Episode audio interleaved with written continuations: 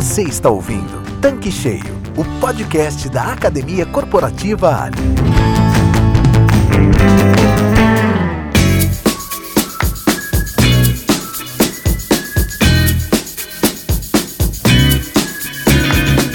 Olá, estamos começando mais um Tanque Cheio, o podcast da Academia Corporativa Ali. Eu sou a Karen Rodrigues e toda semana estamos aqui neste canal discutindo temas do negócio da revenda dos postos de serviços. Os nossos revendedores que estão nos ouvindo sabem a dificuldade que é conquistar novos clientes, ficar à frente da concorrência e buscar a retenção dos consumidores. E foi pensando nisso que nós trouxemos para a bancada de hoje o tema marketing de vizinhança. E quem vai nos ajudar a entender mais sobre o assunto é o Cláudio Moreira, que é especialista em varejo. Seja bem-vindo, Cláudio. Obrigada por aceitar nosso convite. Olá, Karen. Olá a todos os ouvintes do podcast Tanque Cheio. Muito obrigado pelo convite. Para mim é uma honra estar aqui com você, participando desse projeto fundamental. Muito obrigado. Que bom, Cláudio. Eu que agradeço e tenho certeza que o tema será bem importante. Mas antes, conta pra gente um pouquinho da sua experiência desse mercado de varejo, que está muito atrelado ao nosso negócio. Ah, maravilha, Karen. Eu já estou no mercado há bastante tempo, precisamente desde 2000, e eu atuo principalmente com formação de equipes de serviço, de food service e de varejo. Hoje eu atuo frente a grandes players do mercado de food. Gosto muito de treinar o pessoal da linha de frente, o pessoal das lojas, as, as lideranças médias, mas também já treinei bastante equipe de supervisão de campo, inclusive os revendedores de postos de combustíveis, principalmente no que tange a loja de conveniência, que é o assunto que eu sou uh, completamente apaixonado. Muito legal sua experiência, Cláudio. É saber que você tem muita bagagem, conhece bem esse nosso mercado, principalmente as lojas de conveniência. Bom, já que vamos falar sobre o tema marketing de vizinhança, nada melhor que começar explicando o que é marketing para varejo de vizinhança. Eu gostaria que você falasse um pouco sobre o conceito. Marketing de vizinhança é aquele marketing que é feito em cima de um negócio local. Tá? O que, que é um negócio local? É um negócio com perfil de bairro com perfil de vizinhança, por isso o nome, né, que são aqueles negócios onde aproximadamente 80% da receita vem de clientes que se localizam até no máximo 2,5 km do entorno do seu ponto de venda. Então, o marketing de vizinhança remete muito àquela, àquele negócio de antigamente, aconchegante, aonde o dono tinha toda uma intimidade com os seus clientes. Remete muito aos secos e molhados, às vendinhas de antigamente. Então, o marketing de vizinhança busca resgatar muito isso essa característica de você ter uma área limitada em torno do seu posto, você trabalhar esse nicho da melhor maneira possível, você resgatar um pouco do encanto desse contato mais caloroso entre o dono do negócio e o teu cliente que está ali frequentando com uma grande regularidade esse ponto de venda. Cláudio, assim, ouvindo você dizer, parece que o fator chave do marketing de vizinhança é o aconchego, quer dizer, está mais próximo desse cliente que está ao nosso redor. Seria isso? Sim, o aconchego é um fator chave, mas ele vem depois de um profundo conhecimento de quem é o teu cliente no teu entorno. O que, que acontece hoje? O varejo se tornou muito impessoal. Então eu acho que os nossos ouvintes aqui talvez compartilhem conosco de várias experiências em que foram a algum determinado varejo, consumir o que quer que seja, fazer um lanche, comprar uma roupa, um sapato, enfim, ah, normalmente comprar um pão, tomar um café, e foram atendidos de uma forma desinteressada, de uma forma fria, de uma forma pouco aconchegante. E quando a gente, quando eu me remeti ao varejo de antigamente, eu falei justamente desse aconchego que existia porque se conhecia profundamente as pessoas. Ah, então não é porque nós crescemos de volume, não é porque nós crescemos de tamanho que nós vamos perder justamente essa característica gostosa do varejo, que é você ter o convívio no dia a dia, que é você chamar o teu cliente pelo nome, que é você conhecer o seu cliente, que é você ter uma intimidade, claro, uma proximidade controlada com esse cliente, que é você surpreender esse cliente, conversar com ele no dia a dia. Tudo isso só acontece quando você profundamente conhece o perfil desse cliente. E, e aí você talvez me pergunte, Karen, por que, que isso acontece? Porque hoje, com o aumento do volume dos negócios, muitos gestores estão muito focados em controles, em planilhas, em eh, gerir o seu negócio e esqueceram que a verdadeira essência do seu negócio é o cliente que está ali no seu salão de vendas, qualquer que seja o seu produto. É o cliente que escolheu estar tá ali é o cliente que escolheu vir comprar contigo, que trava um contato diário com a tua equipe e que tem que ser bem recebido por você, pelo seu time, de forma calorosa, de forma individualizada. Então, o marketing de vizinhança funciona quando você tem, em primeiro lugar, um profundo conhecimento do perfil de quem é esse teu cliente. E quem seriam os clientes das lojas de conveniência que o licenciado precisa entender para explorar melhor o marketing de vizinhança? A gente tem um número imenso, imenso de oportunidades no entorno da nossa loja. Vamos pensar o seguinte: digamos que você tem uma loja num bairro e a dois quarteirões da sua loja exista uma universidade. Essa universidade tem muitas turmas de pós-graduação. E especificamente, ela tem uma turma de pós-graduação de gestão de negócios. E essa turma de pós-graduação tem 50 alunos. Desses 50 alunos, metade vai de carro assistir às aulas no período noturno. Então, olha só que riqueza de oportunidade que a gente tem. Você tem 25 pessoas andando de carro que poderiam estar, se você tem um posto de combustível, abastecendo no seu posto consumindo na sua loja. E se você não tiver esse conhecimento de quem são essas pessoas, você está perdendo um mercado maravilhoso. Então, entender quem são os seus clientes é justamente você conhecer em detalhes a tua área de influência e quem está nela. Entendi. Eu queria que você agora explicasse o que é essa área de influência que você acabou de comentar. É, acho que é importante falar do conceito e qual a forma de gerar fluxo para as lojas. Maravilha, Karen. área de influência é aquela área que normalmente orbita a tua loja numa distância não muito maior do que 2,5 km.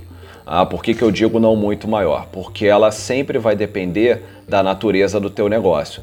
Postos de combustível têm uma área de influência por vezes um pouco mais abrangente, porque o principal negócio dos postos é combustível e é você ter um deslocamento de carro.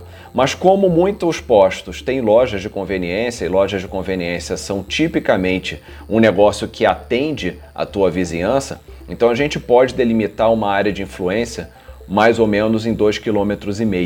Então é a distância que a maioria dos teus clientes percorre para chegar na tua loja. E ela pode ser traçada ou por metros ou por tempo de deslocamento. Isso é muito bacana porque com a tecnologia hoje em dia, o Google, por exemplo, você pode centralizar sua loja no Google Maps, seu posto no Google Maps, e aí você pode traçar uma linha de 2,5 km e fazer um círculo em torno da tua loja. Você faz isso na internet de graça pela ferramenta Google. E aí você sabe que ali dentro daqueles 2,5 km você tem normalmente eu, é, os dados que eu vou dar não são dados cartesianos, mas a literatura trabalha muito com esses conceitos. Aí, aí cada um que está ouvindo vai adaptar o conceito ao seu negócio. Ah, dentro da literatura, entende-se a área de influência primária como a região mais próxima da loja onde está concentrado de 60 a 70% do teu cliente. Então, uma métrica ótima para você trabalhar os teus principais, as tuas principais ações de marketing. A área secundária já é uma área um pouco mais extensa, aonde estão mais ou menos 20 a 30% dos teus clientes. Ela pode ir até um pouquinho mais longe, coisa de 5 quilômetros mais ou menos da tua loja. E a área de influência terciária já é bem mais abrangente, aí um raio de mais ou menos 8 a 9 quilômetros, é onde normalmente estão de 10 a 15% dos seus clientes. Então olha só que conceito bacana. Se eu sei que 70% dos meus clientes estão num raio de 2 a 3 quilômetros, é de 2 a 3 quilômetros que eu vou começar a conhecer o que, que existe na, na minha área, se existem igrejas, empresas, escolas, faculdades, lojas, condomínios de casa, condomínios de prédio, se existem quartéis de bombeiro, é, hospitais, postos de saúde. Olha só que riqueza de oportunidade que a gente tem conhecendo profundamente esses dois quilômetros e meio. E aí depois que eu conheço esses meus dois quilômetros e meio, eu posso expandir e conhecer os meus 5 quilômetros. Depois eu posso expandir e conhecer os meus 8 quilômetros. Aí você vai me falar, nossa Cláudio, mas eu tenho que percorrer essa distância toda? Olha, ter você não tem, mas se você percorrer, as suas oportunidades certamente vão ser muito maiores. Muito interessante sua explicação. Agora uma dúvida: você acredita que 100% dos clientes estão nessa área de influência? Não estão, muito provavelmente não estão, e isso traz um outro conceito que é fundamental para quem tem um ponto de venda, para quem tem uma loja, que é o conceito de gerador de fluxo. Pode parecer confuso, mas não é não. É super simples. Digamos que você tenha uma loja ou você tenha um posto ali numa região, num bairro da sua cidade. E passando na porta do teu posto, você tem 400 pessoas por dia, 400 clientes por dia, possíveis clientes, que estão vindo de um bairro residencial lá longe e eles estão indo para o trabalho.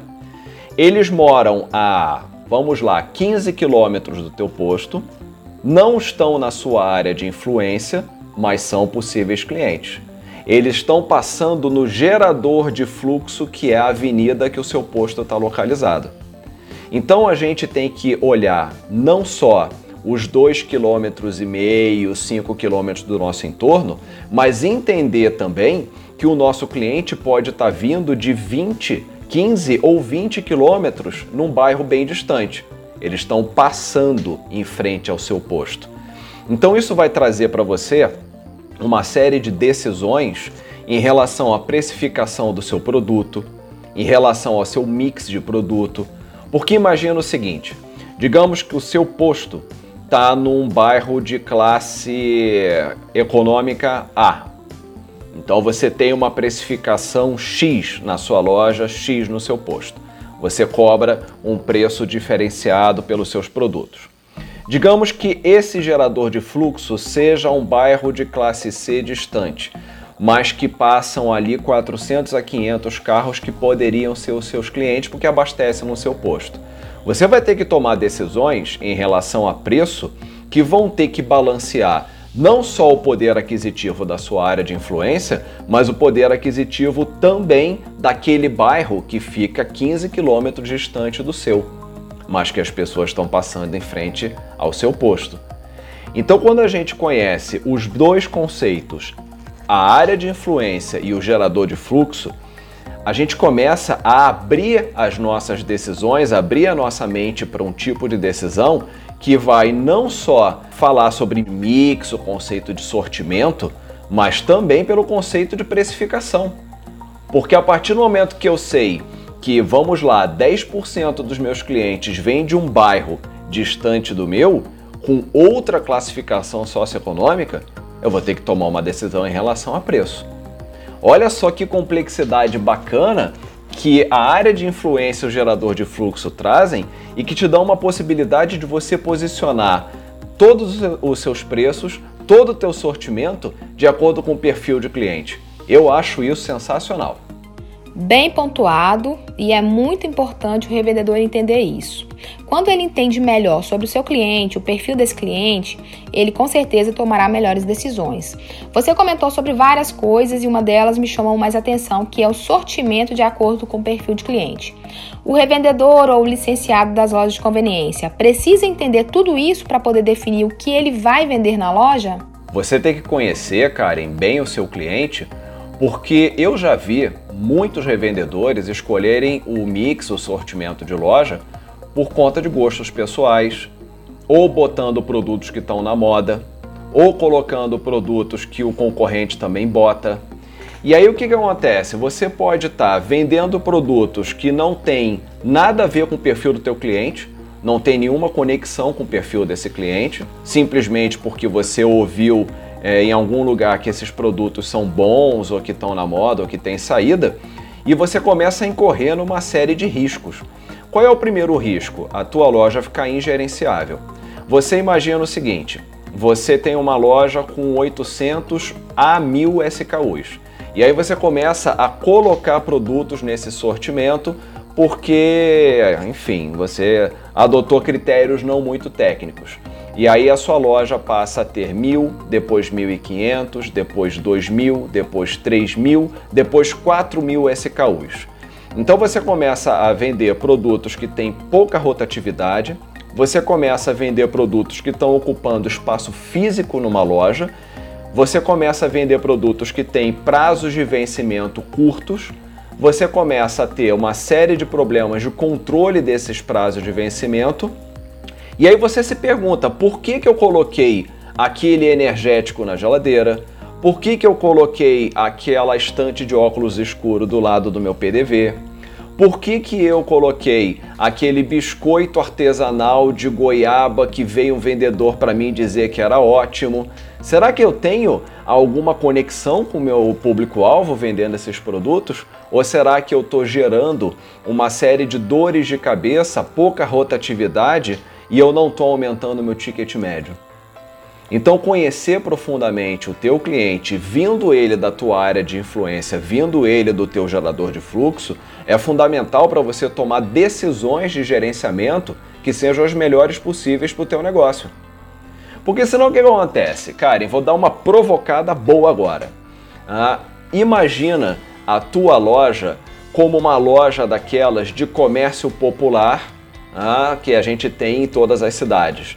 Quem é do Rio de Janeiro conhece o Saara, quem é de São Paulo conhece a 25 de março. São lojas que têm um mix muito abrangente. Você entra nessas lojas, às vezes você tem 3 mil itens itens muito abrangentes e itens às vezes de pouco giro. Quando a gente fala principalmente de conveniência, a gente tem que ter itens de muito giro e de boa margem, porque o perfil da nossa loja é um perfil de muito giro. Ah, você não pode ocupar um espaço físico da tua loja com um produto que saia um por semana, um por mês, porque você está ocupando espaço físico limitado com um produto que não vai te trazer nenhum benefício. Então é fundamental, Karen, conhecer quem é o teu cliente, da onde ele vem, qual é o perfil dele, para que eu possa escolher sim o mix, o sortimento da minha loja da forma mais racional possível. É verdade. A forma, os detalhes faz toda a diferença para fidelizar um cliente. Você conhece alguém que entende os hábitos de compra dos seus clientes que você possa contar e servir de inspiração aqui pra gente?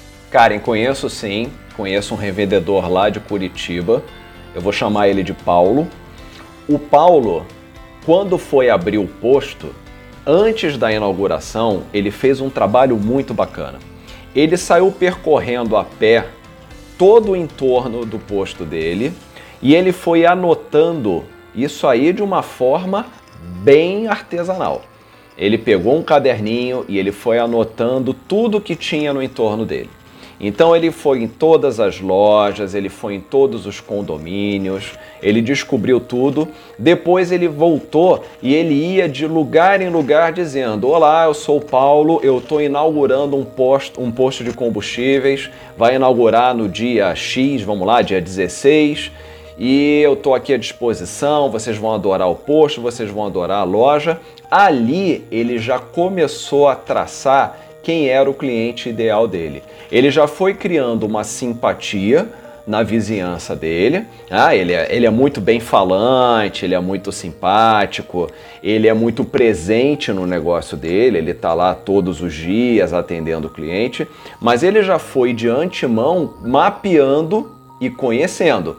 Então o seu Paulo conhece sim profundamente a, a área de influência dele, ele sabe de onde são os geradores de tráfego e ele consegue, Karen, aquele aconchego que eu falei lá no início, que é fundamental para os negócios e que me remete a uma história de criança, que você, se você me der aqui a permissão, eu vou trazer uma lembrança. Eu nasci, eu sou, sou carioca, nasci no Rio de Janeiro, morei aqui minha vida toda, e no bairro onde eu morava, eu lembro que tinha uma venda, uma venda do seu Zé. O seu Zé era um português grande, né? pelo menos quando eu era pequeno eu achava que ele era grandão, né? achava ele meio grandalhão tal.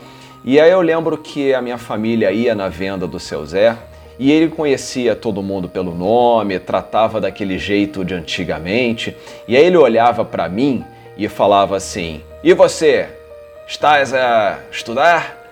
E aí eu olhava para o alto, né, aquele português grande, falava: Tô, tô sim, senhor, né, com uma cara meio de assustado. Ele falava: Tá, tá tirando nota boa? Aí eu falava: Tô, tô tirando nota boa. Aí ele e me dava um pirulito e eu ficava feliz, eu ganhava uma bala, um pirulito, sempre que eu tirava nota boa. Então é esse tipo de atitude que você consegue ter no seu entorno, ter com o teu cliente, quando você começa a mapear, você começa a saber quem é esse cliente. Você vai naquela naquela pós-graduação que eu falei, e aí você conhece o dono lá, o reitor da faculdade, o coordenador daquela pós-graduação. E aí você faz uma ação de marketing. Você diz que no dia da prova final os alunos podem ir na loja e eles vão ter X% de desconto no cappuccino. Ou se eles forem na loja antes da prova para comerem um pão de queijo e para se abastecerem de energia, o pão de queijo, eles vão ganhar um pão de queijo adicional, mas só para quem for daquela turma no dia de prova. Enfim, você pode ter uma criatividade imensa porque você tem um conhecimento profundo de quem são esses clientes. Você chama eles pelo nome, você sabe seus hábitos de compra. Ah, então, olha só que maravilha você conhecer a tua área de influência, você conhecer o teu gerador de fluxo. Você pode ter o contato que as vendas de antigamente tinham, trazer o acolhimento, trazer o aconchego, e isso vai trazer para você uma palavrinha que é mágica para os negócios. Karen, sabe qual é a palavrinha? Fidelização. Essa é a palavra que todo dono de negócio quer. Fidelização. Ficou claro a questão da importância da proximidade com o cliente, saber a área de influência, mas agora eu quero entender como fazer a fidelização. Legal, Karen. Antes de falar como fazer essa fidelização, eu acho interessante o nosso ouvinte entender o seguinte: Qualquer um que passa na frente do ponto de venda, qualquer um que passa na frente da sua loja, da sua pista, é um possível cliente. A partir do momento que ele entra e é atendido pela primeira vez, ótimo, ele passou a ser um cliente. Ah, mas ele pode não voltar. Não, ele vai voltar. Ele vai voltar porque você vai fazer um ótimo trabalho. O que, que eu quero com isso? Que ele passe a frequentar o meu posto e ele se torne um cliente fiel. Depois que ele passar a ser um cliente fiel, voltar sempre, ele vai começar a ser um cliente leal. E aí tem um conceito aqui muito bacana que é a diferença entre lealdade e fidelidade. Fidelidade é uma questão de conveniência, lealdade é uma questão de convicção. Eu vou, por exemplo, numa padaria que fica perto da minha casa por uma questão de conveniência. Ela tem um bom pão, ela fica a uma distância bacana para eu caminhar então para mim é conveniente ir até ela. Eu não iria até ela se ela fosse num outro bairro.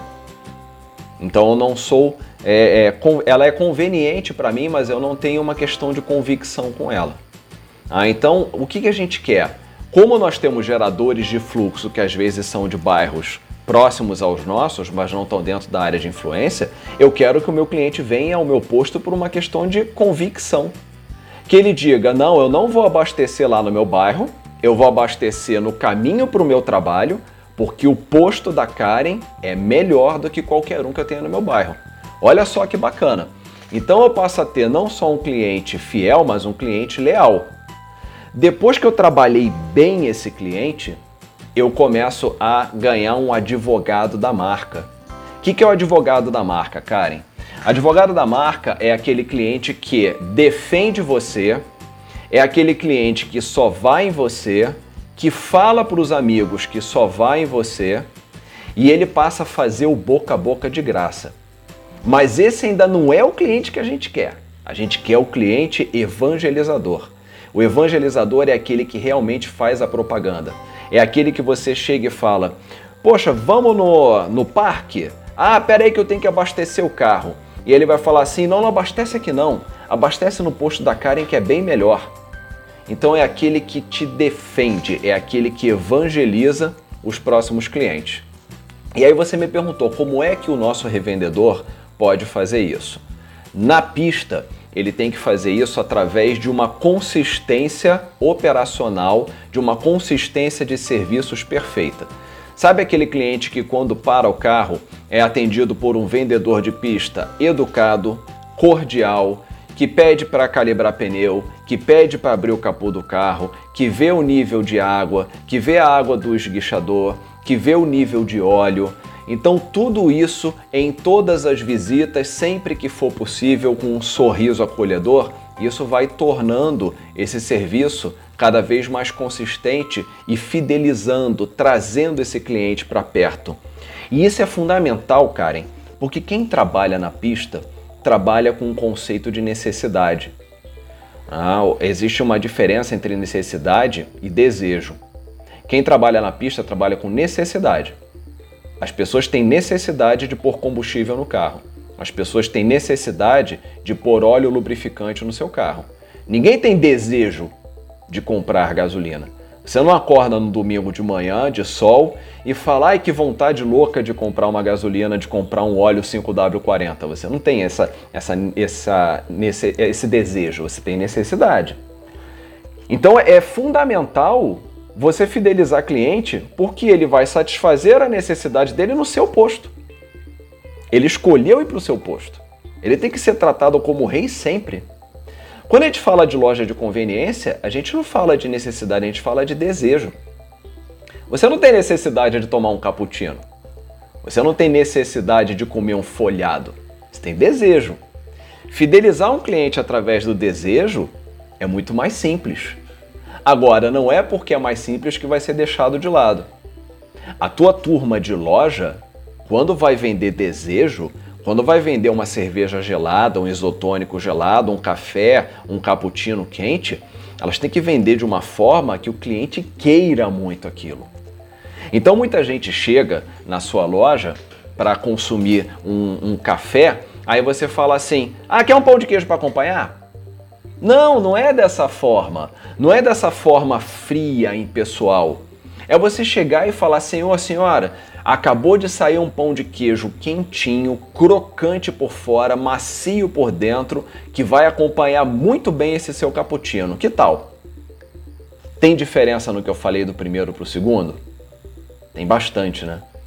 Então, quando a gente fala de fidelizar cliente, a gente fala de encantar esse cliente todas as vezes que ele for no nossa pista, que ele for no nossa, na nossa loja, com o serviço o melhor possível, aquele com aquele aconchego de antigamente que a gente vem falando ao longo do nosso podcast. Foi muito interessante você explicar as diferenças sobre desejos e necessidades. Eu penso que no nosso negócio, muitas vezes é até mais necessidade do que desejo, né? Principalmente se for na pista. E esse assunto me fez recordar da minha época de posto, quando eu fazia a gestão do posto escola. E lá a gente tinha essa preocupação muito forte em cuidar das ações promocionais, das datas comemorativas. A gente tinha um zelo para que o posto não virasse paisagem. Apesar de ter o plano anual, diariamente a gente fazia o nosso planejamento, mesmo que fosse apenas a troca de uma faixa, mesmo que fosse uma, algo pequeno. A gente cuidava desde as grandes ações até os pequenos detalhes. Na questão do uniforme do vendedor de pista, então durante a semana era um modelo, no fim de semana a gente utilizava o uniforme de gala.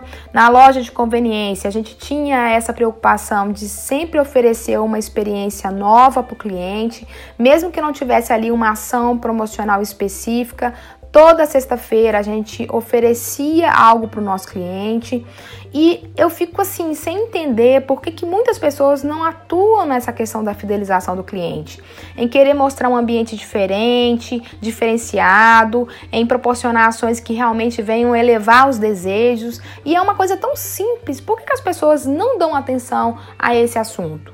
Karen, sendo muito sincero, porque às vezes não é prioridade. Pode parecer até um contrassenso você dizer que o cliente não é prioridade quando a gente ouve todo mundo dizer que o cliente tem sempre razão e que ele é o patrimônio mais importante do negócio e coisas muito parecidas. Mas o que, que acontece? Quando a gente vai para a prática do dia a dia, para muitos revendedores, a burocracia do negócio vem em primeiro lugar. Então, manter os controles, trabalhar os pepinos da operação. É claro que toda a operação está sujeita a falhas, não existe operação isenta de falhas, mas por que, que você tem que ter uma operação redonda e para que, que servem os controles? Para que, que servem as planilhas? Para que, que serve isso tudo? Para você controlar bem a tua operação e te liberar tempo para você se dedicar ao teu maior patrimônio, que são as pessoas. Tanto as pessoas internas, tua equipe, teu time, quanto as pessoas externas, que é o seu cliente. Eu acho muito curioso quando às vezes eu converso com revendedores e eles dizem: Ah, eu não tenho tempo para conversar com a minha equipe, eu não tenho tempo para dar um feedback mais elaborado, eu não tenho tempo para ouvir aquilo que eles têm a dizer porque eu tenho que resolver muitas coisas. É, então é um conceito distorcido, não é você que tem que resolver muitas coisas, a sua equipe tem que estar tá apta a resolver muitas coisas. Então, às vezes, é uma questão sim de prioridade. E você falou uma coisa muito, muito bacana, Karen, que é a importância e a, é, da loja estar tá sempre em evidência e o quanto estar em evidência nem sempre é algo que te dá tanto trabalho assim. Então a gente vê que no varejo existe, existe o calendário de varejo com datas as mais variadas possíveis para todos os gostos, você tem dias religiosos, você tem datas que são regionais, você tem datas que comemoram categorias profissionais, dia do bombeiro, dia do médico. Nossa, o médico tá tão, tão em voga hoje em dia, a importância dele tá, tá mostrando pra gente é, é, essa, essa pandemia está mostrando o quanto o médico é importante. Será que o seu negócio está fazendo uma ação promocional no dia do médico, no dia do enfermeiro, que valorize esse profissional. Então, olha só que gancho bacana. Eu lembro uma vez de dois casos muito interessantes. Um de um revendedor de Belo Horizonte, em que ele, no dia do amigo, ele colocou à disposição dos clientes um monte de papéis carta escrito de para e um espaço para você botar o endereço. Então, o que, que ele estimulou os clientes a fazer? Pô, já que você veio aqui na minha loja, tá tomando um café, tá comendo pão de queijo, um folhado, conta pro seu amigo, faz uma carta para ele. E aí as pessoas faziam uma carta para esse amigo, para essa amiga, entregavam no caixa. No fim desse dia, foi um dia, o dia do amigo. No fim desse um dia, o revendedor pegou essas cartas, colocou todas no correio. Quanto custa isso, Karen? Nada, nada não. Custa uma postagem no correio? Mas enfim, é uma ação promocional super impactante, porque a pessoa vai receber uma carta em casa de um amigo contando que ele estava numa loja e lembrou dele, de um amigo ou de uma amiga. Então, uma ação promocional super barata, que traz um impacto, um resíduo muito grande. E eu lembrei também de uma revendedora em Fortaleza que no dia dos namorados ela encheu o vidro da loja de corações e deixou alguns pilôs, aquelas canetas pilô, aquela caneta grossa, eu não sei se chama pilô no Brasil inteiro, ah, para as pessoas preencherem aqueles corações com declarações é, para o seu namorado, para sua namorada, marido, esposa, enfim, quem quer que fosse o amor da sua vida. E aquilo ali tirou fotos e postou. E olha que bacana, claro que tinha alguém da equipe que vira e mexe ia lá ler para ver se ninguém escreveu nenhuma, nenhum impropério, né, nenhuma besteira. Mas não, não teve, as pessoas tiveram bom senso. Então, dia do namorado, dia do amigo, dia da categoria profissional, qualquer ela que seja, dia de uma de uma data religiosa, um São João da vida, enfim, Nossa, quantas oportunidades de ações promocionais a gente tem é, e para agitar a loja, para fidelizar o cliente.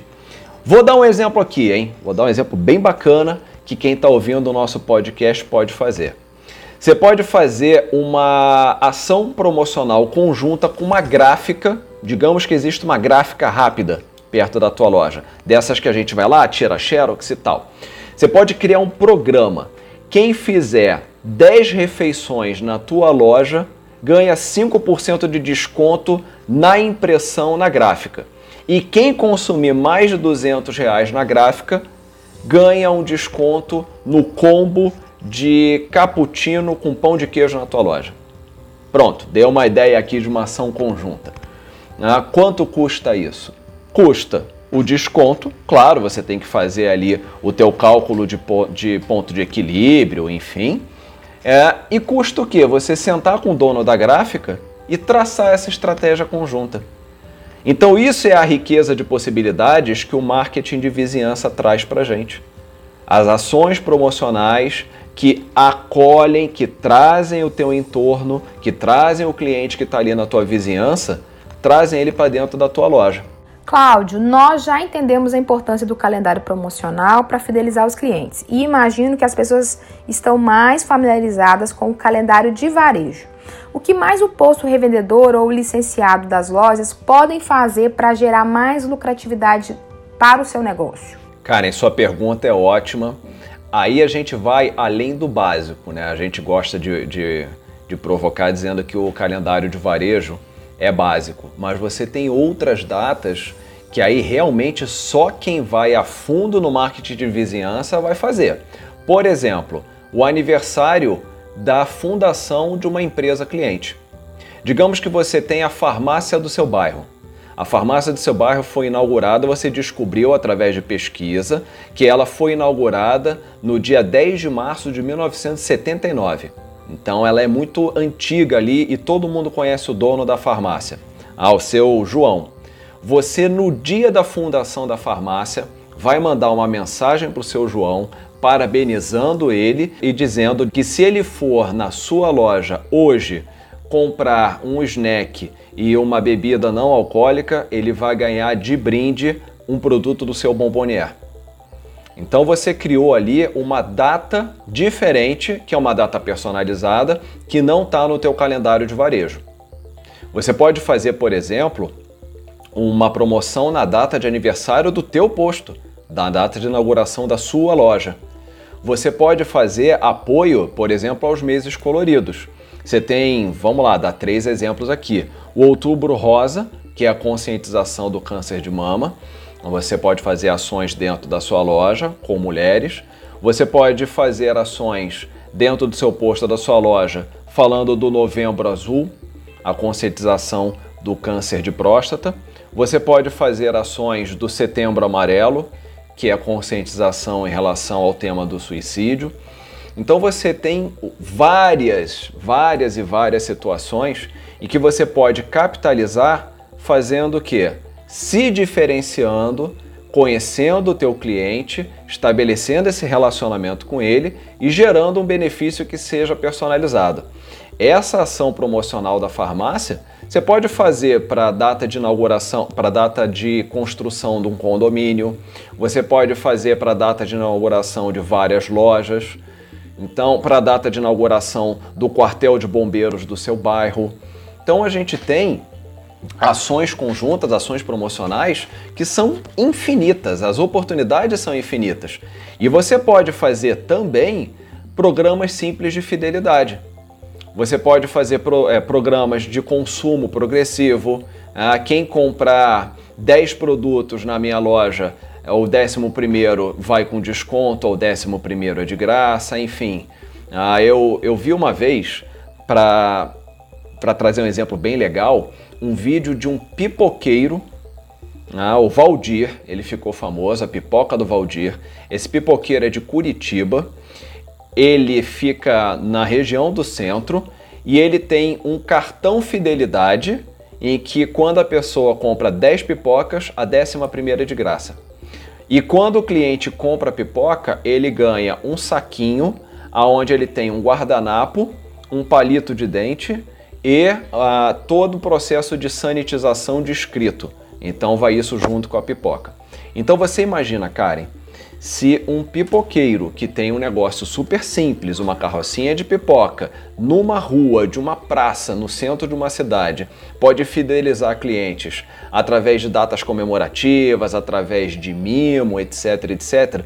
Imagina o nosso revendedor que tem uma loja, que tem uma pista, que tem 1.500 itens promocionais, que tem um entorno da sua loja, que tem um entorno do seu posto, rico em possibilidades, com condomínios, com faculdades, escolas, igrejas, hospitais.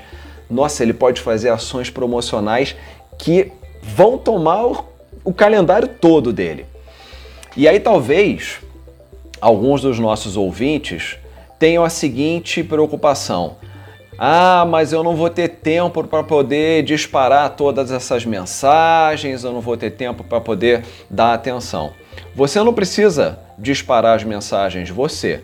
Você vai ter o trabalho, sim, de conhecer a sua área de influência, conhecer o seu cliente.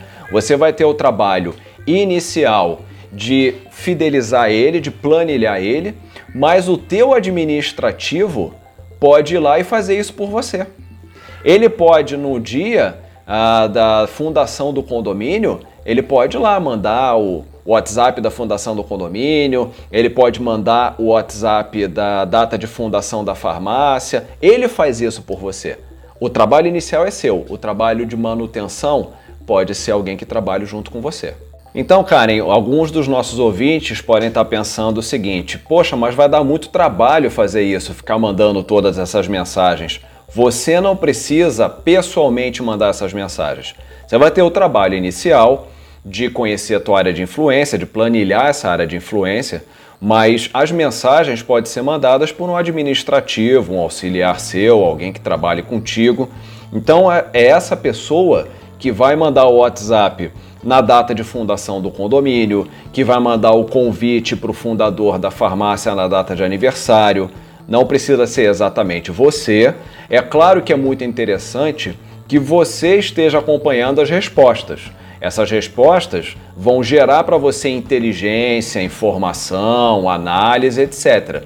Mas a, a, parte mecânica da coisa, o disparo das mensagens, isso não precisa ser feito exatamente por você. Isso pode ser feito por alguém que trabalhe contigo. É um trabalho a menos e te auxilia a ser bem mais produtivo nessa tarefa.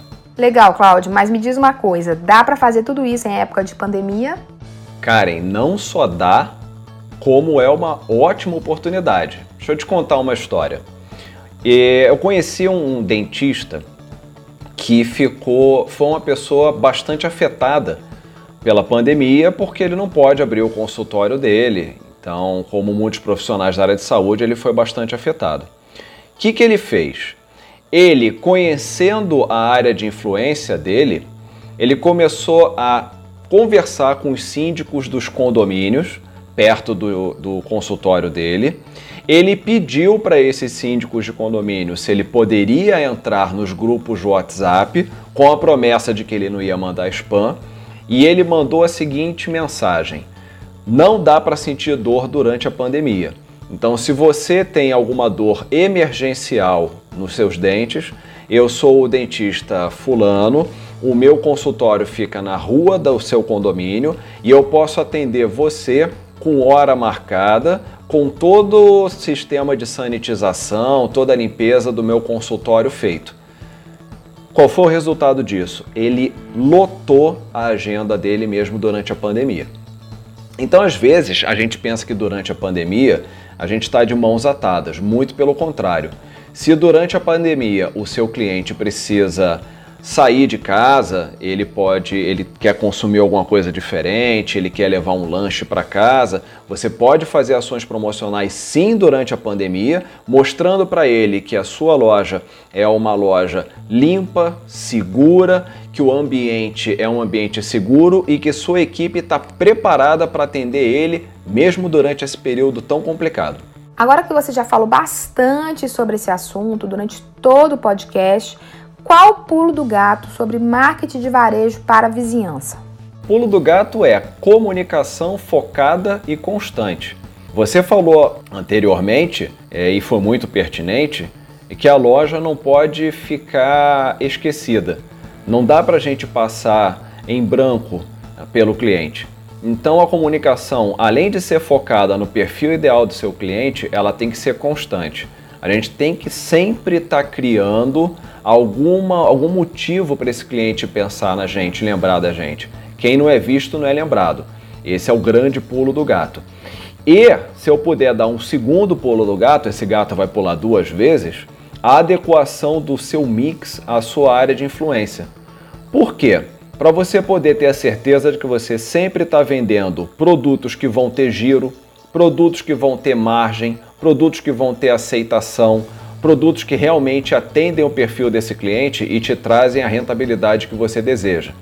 Afinal de contas, quem tem uma loja, quem tem um posto, não está trabalhando para trocar seis por meia dúzia, está trabalhando para faturar, está trabalhando para ganhar bastante dinheiro. E quanto mais a gente conhece as necessidades, os desejos do nosso cliente ideal, mais a gente consegue servir esse cliente, mais a gente consegue fidelizar esse cliente, mais ele volta e mais nós começamos a ser conhecidos como a loja ou posto mais simpático, mais desejados, mais queridos do nosso bairro.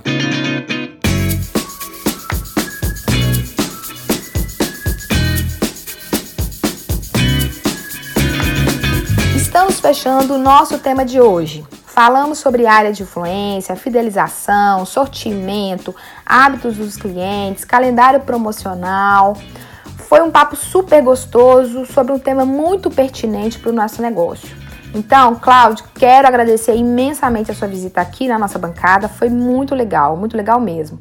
E também agradecer a todos os nossos ouvintes que acompanham esse canal todas as quartas-feiras. Ô oh, Karen, eu que te agradeço essa oportunidade, esse convite de estar tá batendo esse papo tão gostoso, de estar tá podendo contribuir com os nossos ouvintes, trazendo informações, trazendo reflexões e sempre ajudando o nosso ouvinte a faturar mais, a ganhar mais dinheiro com o seu negócio, a fidelizar seu cliente. Então fica aqui o meu muito obrigado pelo seu convite e estou ansioso para participar novamente, viu? Então é isso, chegamos ao final de mais um episódio. E não esqueçam de acessar a nossa plataforma da Academia Corporativa que fica no Clube Ali. Lá estarão disponíveis os cursos gratuitos para você, revendedor Ali e toda a sua equipe. Além disso, todos os dias tem conteúdo novo no Telegram. Se você ainda não conhece, baixe o aplicativo e procure o nosso canal, Academia Corporativa Ali. Muito obrigada e até a próxima semana. Você acabou de ouvir Tanque Cheio, podcast da Academia Corporativa Ali. Para acessar este e vários outros conteúdos exclusivos, acesse clubeali.com.br e complete seu tanque com conhecimento que gera resultado.